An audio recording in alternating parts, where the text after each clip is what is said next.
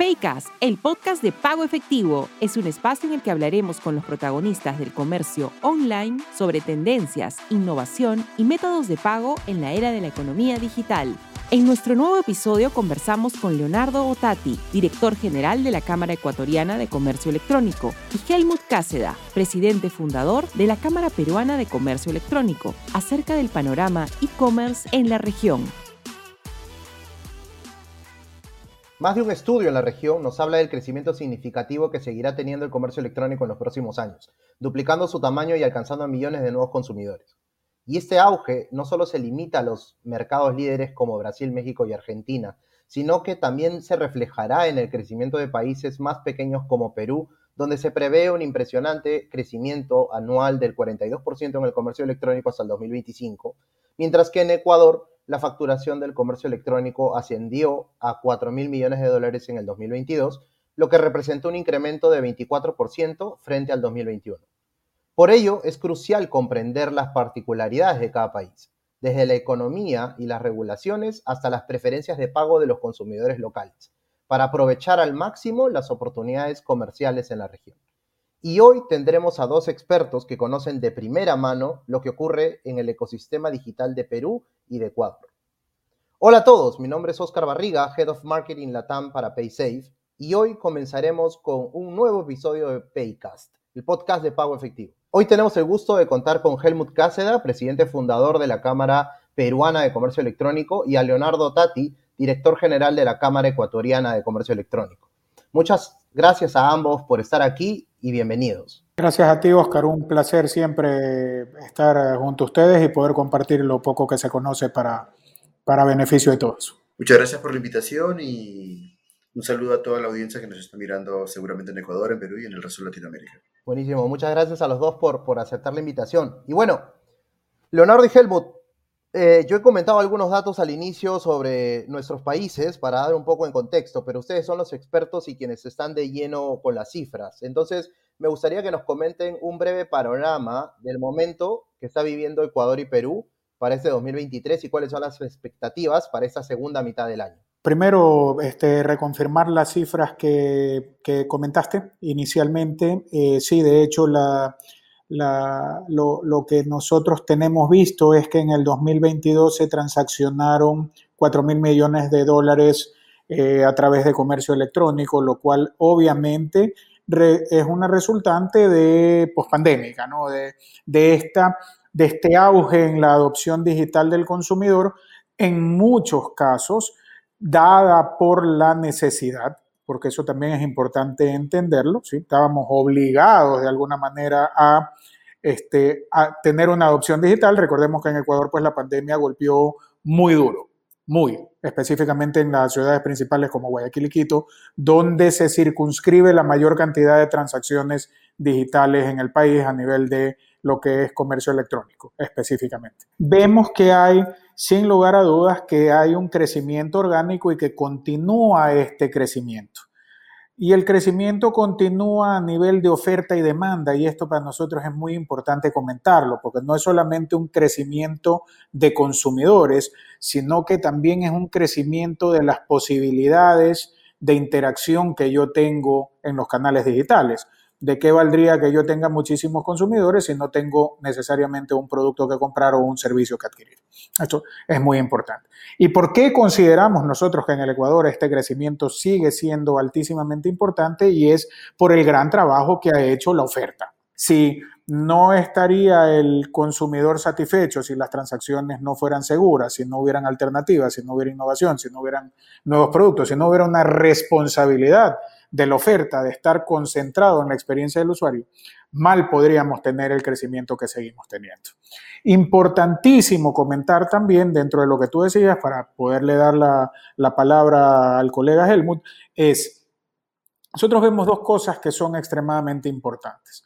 La número uno es la normalización, normativas, regulaciones, este, inclusive legalizaciones de ciertas categorías aquí en el Ecuador que no estaban ni reguladas ni normadas, que hoy en día eventualmente van a empezar a estar mucho más presentes en el ecosistema digital del país. Eso es algo sumamente importante de considerar. Este, una de estas categorías, sin lugar a dudas, es la de pronósticos deportivos, que en el Perú, obviamente, conocemos, es muy grande y es totalmente normada, totalmente legal, se pagan los impuestos que tiene que hacer, gana todo el mundo, gana el consumidor, gana el, el empresario y gana el fisco, el SRI o como queramos llamarlo, los entes de control que cobran sus respectivos impuestos. Y el otro tema que creo que es extremadamente importante para entender macro el, el, mercado aquí en el Ecuador es que el Estado, no quisiera hablar del gobierno, pues si estamos hablando de gobierno, estamos hablando de un periodo determinado y puede ser que el próximo gobierno venga y no, no continúe con esta iniciativa, está bastante enfocado en explotar las bondades del comercio electrónico, tanto a nivel pues, de seguridad, como a nivel de conveniencia, como a nivel de, de surtidos, como, como todo lo que, todas las bondades que nos, nos brinda el comercio electrónico. Y esto ha permitido que se empiecen a normar cosas que no necesariamente estaban normadas ni reguladas. Y esto también ha permitido que empiecen a venir al Ecuador multinacionales a tener una operación más formal, a una operación local lo que hace obviamente que el mercado siga creciendo porque a través de esta buena experiencia que ellos traen al mercado con estas grandes marcas y con estas gigantes campañas que ellos tienen para lograr lo que necesitan numéricamente en el mercado que van a intervenir, hacen crecer el mercado y hacen crecer el mercado nuevamente en las dos aristas principales que tiene todo mercado, que es la oferta y la demanda. Entonces, lo que estamos viendo en Ecuador es que si bien es cierto, como lo comentabas antes, son países más pequeños, nosotros estamos hablando de 18 eh, millones de habitantes aproximadamente, estamos hablando con un nivel de bancarización que creemos todavía que es bastante bajo, creemos también que la penetración del acceso a Internet todavía se tiene que trabajar mucho a nivel de este, capilaridad, a nivel de calidad, a nivel de precios. Creo que es algo que todavía nosotros tenemos que entender y descubrir mucho y trabajar mucho, ¿sí? Tanto empresa privada como Estado. Y la otra parte que también es muy importante es el tema de la telefonía móvil, donde obviamente hoy en día mobile probablemente represente más del 80% del tráfico en los sitios y en las aplicaciones, pues obviamente móviles que existen en el país, pues tenemos que ver exactamente cuál es la realidad de eso y cómo podríamos expandir un poco más la masa. Pero esto nos convierte en un país de oportunidades y en un país altamente atractivo para la, para la oferta internacional y obviamente también para la oferta local, ¿por qué no? Helmut, ¿qué nos puedes contar de Perú? Bueno, es evidente que desde el año pasado, casi a fines, ya eh, todos los consumidores aquí en Perú, pues eh, entramos ya un poco con timidez al, mundo presencial, ¿no? Eh, y luego haber estado más de dos años pues encerrados, es natural que el, mundo físico tome más protagonismo que, que, hasta entonces el mundo digital, ¿no? Que dicho sea de paso no se pudo aprovechar al 100% por, por fallas en la logística, fallas en, en la tecnología por parte de las empresas y, y, definitivamente una deficiente atención al cliente online, ¿no? Eh, como que todas las empresas están concentradas en la parte de adquisición y no en la parte de retención, que creo que es algo muy importante, porque este año, luego de haber estado casi tres años en pandemia, guerra de Ucrania-Rusia, eh, crisis económica y eh, sociopolítica en realidad, eh, hemos cambiado, pues como saben, en seis años casi siete presidentes. Y eso hace pues que nos pase factura y ese 2023 y 2024 van a ser años de crecimiento cero. Eso lo están previendo varias empresas. Y nos tenemos que enfocar más que nada en, en la eficiencia de procesos y en buscar rentabilidad. ¿no? Entonces creo que hoy más que nunca tenemos que que enfocarnos en la operación, tener eh, mejores recursos humanos o, tratar de captar talentos capacitados para poder pues eh, eh, enfocarnos en sacarle el jugo al, a, la industria, a, las políticas de publicidad y, ver de qué forma pues, podemos sobrellevar ese par de años para poder sostener la operación. Creo que es importante en, en estos esfuerzos que estamos haciendo por impulsar la industria. El año pasado hemos cerrado con 12.100 millones de dólares, pero aún así representamos solamente el 4% de toda la torta de Latinoamérica, que va más allá de los 400.000 millones. Entonces, eh, estamos ahí. Eh, para que tengan un panorama, Chile, pues el año pasado eh, eh, decreció en menos 5%, Colombia creció solo 8%, nosotros hemos crecido 30%. Y, y esa es una gran oportunidad, pero aquí la gran oportunidad es que la gran mayoría está concentrado solamente en Lima. Imagínense si desarrollamos provincia. Entonces creo que ahí hay una mirada interesante. Todo el mundo habla de democratizar el comercio electrónico, pero no podemos democratizar el comercio electrónico si seguimos haciendo cosas solamente enfocadas en Lima. ¿no? Hay muchas empresas interesantes en Arequipa, en Trujillo, en Puno, Tacna, hay zona franca en Tacna. Hay zona franca en Tacna y encima tiene un proyecto de ley que les ha exonerado el pago de IGB a todas las ventas por comercio electrónico, este, que de por sí ya están baratas por el tema de la zona franca. Entonces, ¿qué estamos esperando para mirar provincia? ¿no?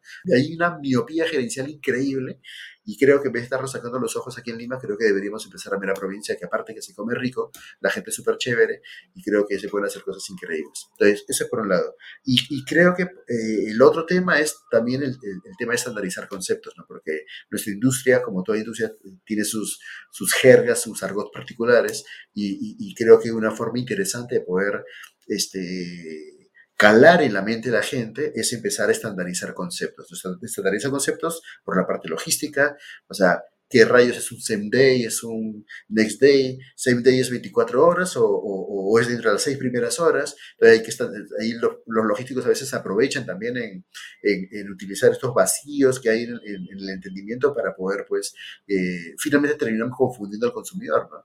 Eh, medios de pago ni que se digan, y payment es todo un mundo, ¿no? Eh, y términos tan técnicos como qué cosa es un charback, qué cosa es un falso positivo, cuánto es la tasa de rebote al momento del carrito de compra. Entonces, yo creo que si cada industria, si cada sector empieza a abrir su información y, utilizar términos un poquito más fáciles de entender, eh, yo creo que sería mucho más fácil, eh, no solamente la opción del comercio electrónico, porque el comercio, o sea, la sola palabra comercio o frase comercio electrónico de por sí asusta, ¿no? Es como que de por sí me pones una tara porque suena como que algo muy sofisticado, algo que no lo voy a poder entender. Y lo peor, algo con lo cual me voy a sentir tonto, y a nadie le gusta sentirse tonto. Entonces, yo creo que así como hoy por hoy ya se ha dejado, se está cayendo cada vez más la barrera entre marketing y marketing digital, porque finalmente marketing es marketing.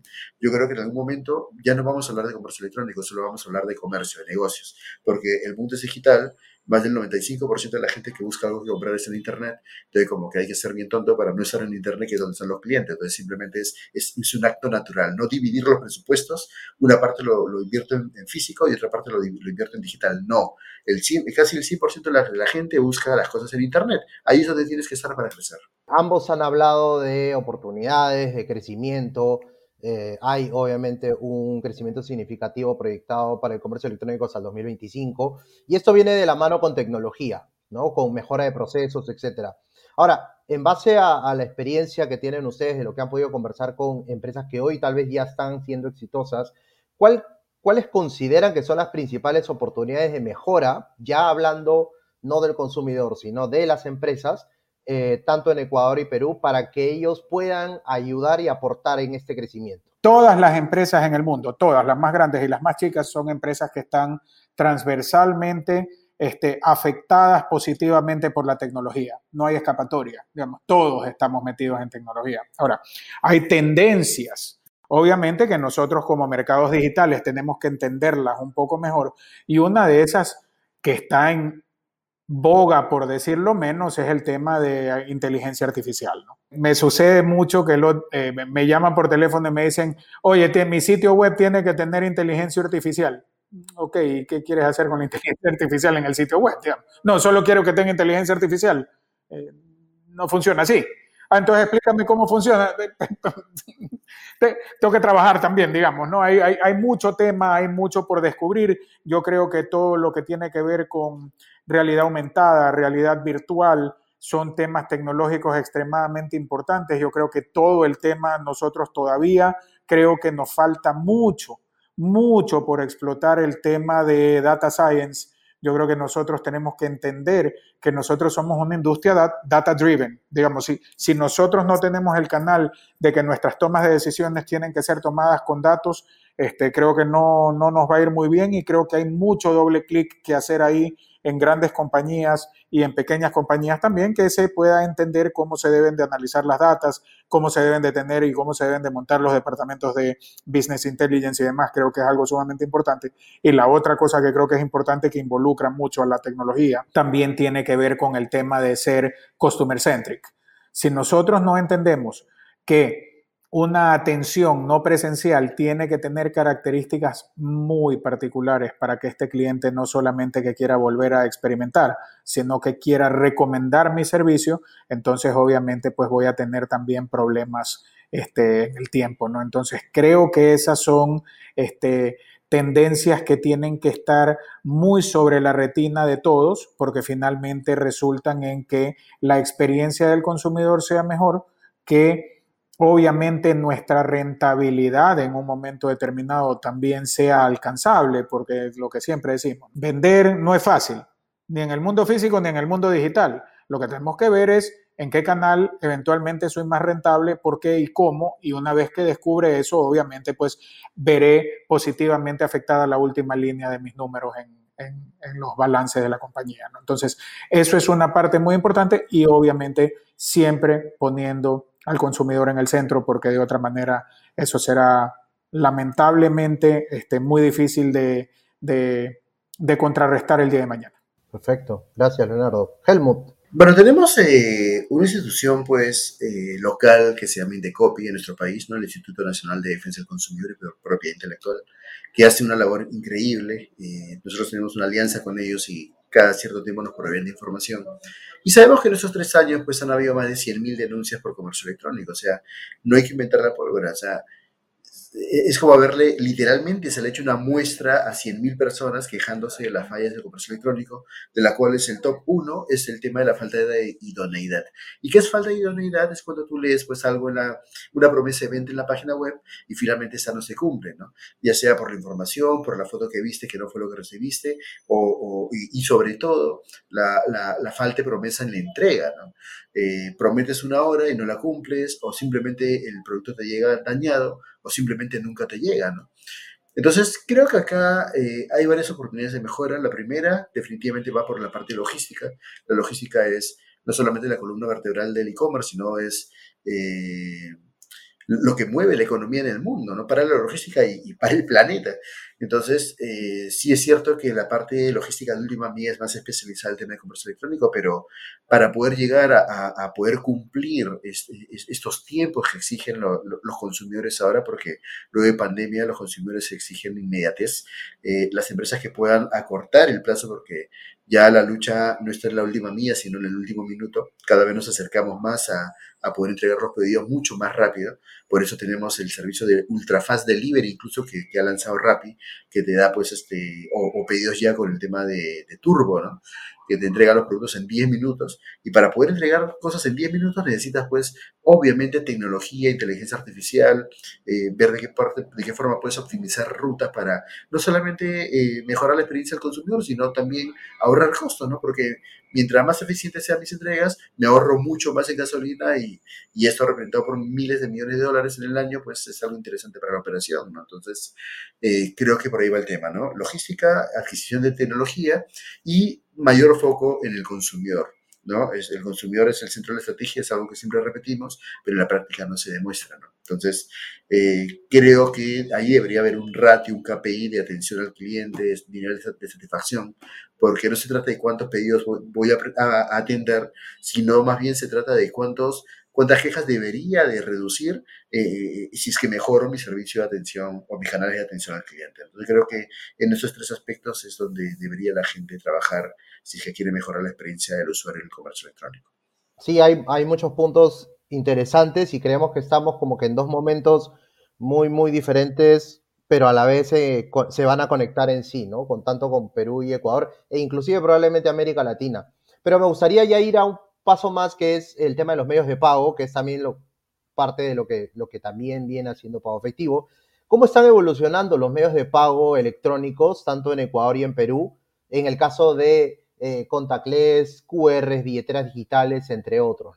Eh, ¿Cómo está la percepción del comercio, de la tienda, del negocio, a ofrecer más opciones de pago? ¿Cómo, cómo nos pueden contar eh, en cada uno de los países? Empezando con Leonardo. A ver, bueno, es una de las, es una de las aristas definitivamente que se tienen que considerar, pues porque no solamente resultan un tema a analizar mucho por el lado del comercio que va a utilizar una opción u otra, es muy importante tener eso en cuenta, este, tiene mucho que ver también con el consumidor, con su, con su preferencia, con sus miedos, con sus temas de seguridad y demás. ¿no? Muchas veces cuando se hablan de, temas de controversias, de contracargos, de fraudes y demás, solamente se castiga al, al pago.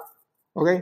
Y nosotros sabemos claramente que estamos en esta industria que esto podría ser castigado a una inconformidad con el producto que recibe o con el, o con el SLA de la entrega o con la calidad del producto, en fin, hay, muchas, hay muchas este, aristas que nosotros tendríamos que entender. Pero privadamente se ha trabajado mucho, al menos aquí en el Ecuador, en tratar de que la mayoría de los comercios estén completamente eh, bajo las mejores prácticas de eh, protección del dinero, para que se cumplan con las mejores prácticas de protección del dinero, para que utilicen medios de pago que estén certificados, para tratar de llegar también a los este, comercios con nuevas tecnologías en lo que tiene que ver con la protección de el dinero propiamente dicho. Y una de esas pues obviamente tiene que ver con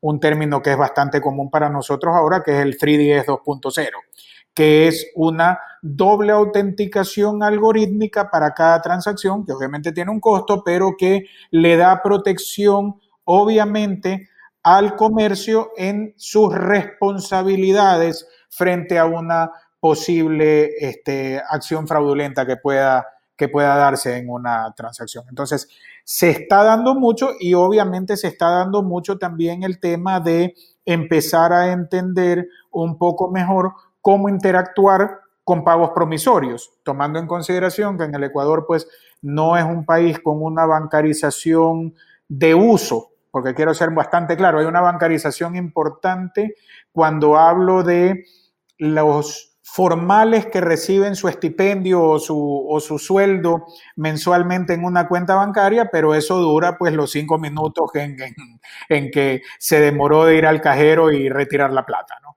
Este, entonces, hay que ir entendiendo pues que somos países hermanos muy distintos. ¿ok? Entonces, cuando tú preguntabas, Oscar, y me pareció excelente, ¿Cómo está funcionando, por ejemplo, el pago de QRs aquí en Ecuador? Muy, muy chico. ¿Cómo están funcionando el tema de wallets aquí en el Ecuador? Mm, prácticamente inexistente. Esa es la realidad. O sea, eso no es que podemos decir, ay, este wallet está funcionando bien, un Peya, un Neki, un... No hay aquí en Ecuador algo así, ni cercano. Puede ser puede ser que se circunscriba a lo que comentábamos anteriormente, pues que los teléfonos inteligentes que se dicen que existen aquí en el Ecuador no son tan inteligentes como decimos, ¿ok? Entonces, no tienen la capacidad necesariamente, la infraestructura, el hardware para tener una aplicación de este tipo. Entonces, mientras la experiencia no sea altamente fluida a nivel de conexión y esto no, no tenga una experiencia lo suficientemente fluida para que me demore menos tiempo que meterme la mano al bolsillo y sacar los billetes o la tarjeta de crédito, entonces difícilmente lo vamos a lograr. Probablemente eso en sociedades como la peruana y la colombiana ya se logró, aquí todavía no se ha logrado, probablemente se esté logrando o probablemente sea un technology gap que nosotros vayamos a vivir, que no sería el primero ni el último seguramente que vivamos. Pero son cosas obviamente que los, los señores inversionistas, los señores que están en procesos de innovación, los señores que están apostando sobre que esto sí va a ser una realidad aquí en el país, pues ojalá lo logren, ¿sí? Pero a hoy muy, muy, muy, muy chico, muy, podríamos hablar de, de, de, que sería difícil inclusive medir la penetración porque es, es muy, muy baja. Existen obviamente, y los tenemos que separar, los servicios bancarios privados. ¿sí? Que el banco tenga su APP para hacer transferencias entre cuentas de su mismo banco, eh, eh, eso no lo considero un wallet. Digamos, eso ya es un servicio bancario, eso es otra cosa. Eso es como que comparemos que las transacciones este, bancarias para hacer transferencias, pagos de, de, servicios públicos y demás, también deberían de estar este, consideradas dentro del tema de comercio electrónico. Eso sería algo bastante injusto porque no, no es así. Eso es un servicio bancario y lo debemos de diferenciar. Muy bien. Helmut, ¿cómo estamos con Perú? Bueno, en los últimos dos años sabemos que han entrado más de 20 pasarelas de pago, han aparecido en el país, ¿no? Entonces la competencia es bastante fuerte. Yo creo que la gran diferencia es el servicio finalmente, porque eh, las tasas pues son mínimas, a menos que muevas millones, te afecta pues esos decimales de, de diferencia en la tasa de, de, de, interés, pero yo creo que la gran diferencia lo hacen en el servicio. Eh, Hoy por hoy eh, están entrando pasarelas especializadas en los pagos cross-border, ya que es algo que se está impulsando bastante, porque todo comercio electrónico es una ventana al mundo, ¿no? Nosotros de, manera rudimentaria lo hemos usado como un canal de venta local, pero que, creo que hoy por hoy, luego de pandemia sobre todo, eh, las empresas están mirando hacia, el mundo, ¿no? Entonces creo que el tema cross-border va a tener, otra fronterizo va a tener bastante, bastante crecimiento y estas empresas de pasarelas especializadas en, hacer la experiencia de, la cobranza o de los pagos cross-border eh, de manera fácil, creo que son los que van a tener mayor, mayor pues, este, éxito en el mercado. Bueno, nuevamente, gracias Leonardo y Helmut por ser parte de este episodio. Este, quiero invitarlos a una reflexión final acerca de nuestra conversación. ¿Qué recomendaciones, consejos podrían brindar a los emprendedores, empresarios, tanto en Perú como en Ecuador, que buscan ingresar al mercado del comercio electrónico? Y bueno, también poder invitar, eh, invitarlos a que sean parte también de las, de las este, respectivas cámaras. Eh, empezamos con Leonardo. Bueno, creo que fue dicho ya, este, precisamente en, la, en el último comentario que hizo Helmut y que hiciste tú, Oscar, ¿no? O sea, eh, ahí está la cancha, en excelentes condiciones. Hay este, árbitros para pitar el partido, hay este, entrenadores, pelota y todo. Está, listo para cualquiera que quiera ingresar.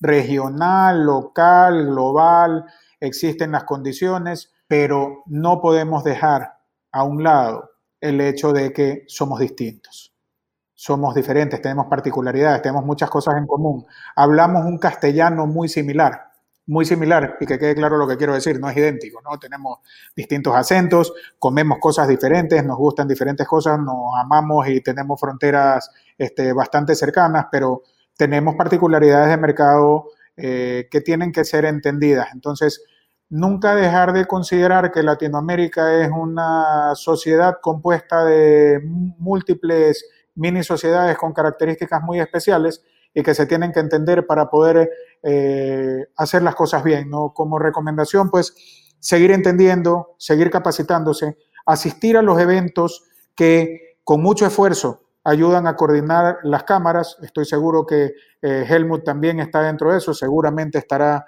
este, involucrado dentro de la organización también de lo que es el e-commerce que ya viene ahora en Perú, ahora el, el 20 de junio. Acá en Ecuador va a ser en Quito el 6 de julio. Creo que es una grandísima oportunidad para aprender y entender de cada una de las sociedades y ver cuáles son las diferencias. Eh, en un solo día. No es necesario este, asistir de forma presencial, pues no es tan fácil este, tomar un avión, este, darse todo el día y demás, pero son eventos que con la conciencia de la necesidad de información, se transmiten digitalmente y me parece que es una manera muy interesante de darse un baño de realidad de cada país. Este, miren lo cerca que tenemos ambos eventos precisamente de coincidencia tanto de Perú como de Ecuador. Entonces, muy interesante este, la información que se dan en estos eventos y una manera de entender un poquito mejor qué es exactamente una diferencia entre una sociedad digital y otra. Buenísimo. Helmut, bueno, Google ya tenía una profecía que, hoy por hoy la vemos más que, más, que nunca real, que era que para el 2025 las empresas que no hayan entrado al comercio electrónico estaban condenadas a desaparecer. Y si a esto le sumamos la inteligencia artificial, lo que hace ChatGPT para, para desaparecer los fondos de la foto, de, mejorar los copies, orientado a SEO y tantas cosas, creo que hoy por hoy, empresa que no se haya digitalizado, y haya explorado al menos el mundo de la venta online, pues definitivamente no le va a ir muy bien en, ¿qué sería? En, año y medio, literalmente, ¿no? tienes 18 meses para digitalizarte.